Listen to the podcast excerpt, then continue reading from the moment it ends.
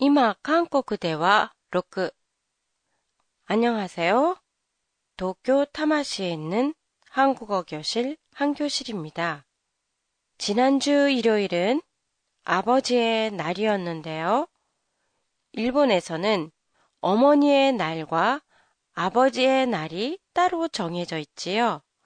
하지만 한국에서는 어머니 날과 아버지 날이 따로 정해져 있지 않아요.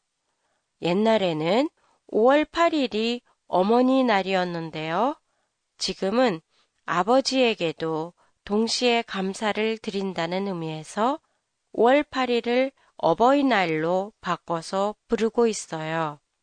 어버이날에는 카네이션 꽃뿐만 아니라 선물을 드리기도 하는데요. 한국에서는 부모님께 선물보다는 현금, 돈을 많이 드려요. 왜냐하면 현금으로 드리는 게 부모님이 원하시는 물건을 자유롭게 살 수 있기 때문이에요.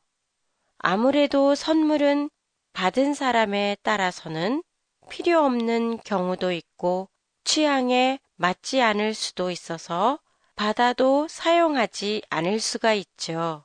그리고 선물을 고르는 사람도 받는 사람이 디자인이나 색상을 마음에 들어 할지 걱정이 돼서 구입을 망설일 때도 있지요.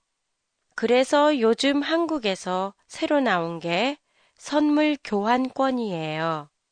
선물 교환권은 선물 포장에 함께 들어있는 교환증이에요.